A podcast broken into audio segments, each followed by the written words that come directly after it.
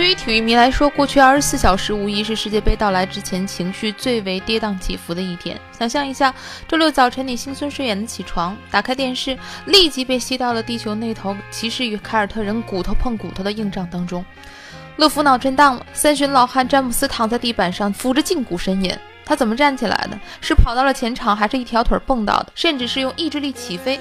你恍惚不清，只剩下下一个镜头，他怒目圆睁，三分打成，投篮，外线三分，投篮有了！天哪，两分二十三秒到十分，到十分，一百零四比九十四，还有啊，还有啊，LeBron James 四十四，突然你就想大声吟诵：“我是伤口，又是刀锋。”十几个小时之后，凌晨两点四十五，扎叔率红军二十四勇士兵临基辅，旗足羽扇纶巾，玄学应战，猝不及防，又是骨头碰出响的惨烈。开场不到三十分钟，埃及小法老萨拉赫被拉莫斯带倒，反关节伤了肩膀，他自己非常失望，非常非常失望。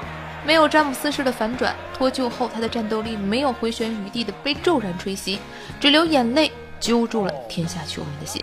十多分钟后，皇马后卫卡瓦哈尔同样因拉伤无法坚持。足球场上，硬汉成了哭包。我们以前啊，常常觉得现代体育运动用规则限制住了上古对决的惨烈，但那些关键比赛里的关键先生，依然随时处在所谓以身殉队的危险当中。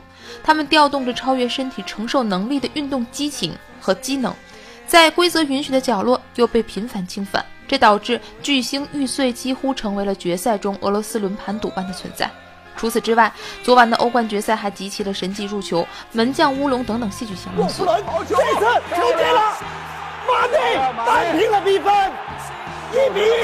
火燎的金刚，烟熏的太岁，再来一个倒挂球进了，贝尔。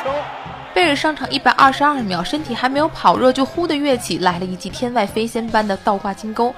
卡里乌斯鬼使神差的两次卧底失误，犹如枯枝落地般轻易。进了这个球，这个球绝对没有问题。守门员卡里乌斯啊，犯了一个巨大的错误，巨大巨大超级超级低级的失误。哎，卡里乌斯。赛后，他怯生生地走到利物浦球迷面前，他们竟然仍报之一个。那片红色看台上，你永远不会独行的音乐，涤荡着每个人的灵魂。从鲁尔区到莫特萨特郡，扎叔换了东家，依然没有拿到冠军，却一直为这个星球上的冠军球迷效力。罪人、英雄、不甘、狂喜，体育确实是人类一切情感的总和。无论是 NBA 还是欧冠，无论你在看台上与万人并肩，还是深夜一个人在客厅里不敢出声呐喊，体育一视同仁的烧掉你周围的真实场景。高度提纯的情感，此时建筑出海市蜃楼。它来自我们的内心深渊，也坠自经典赛事的星空。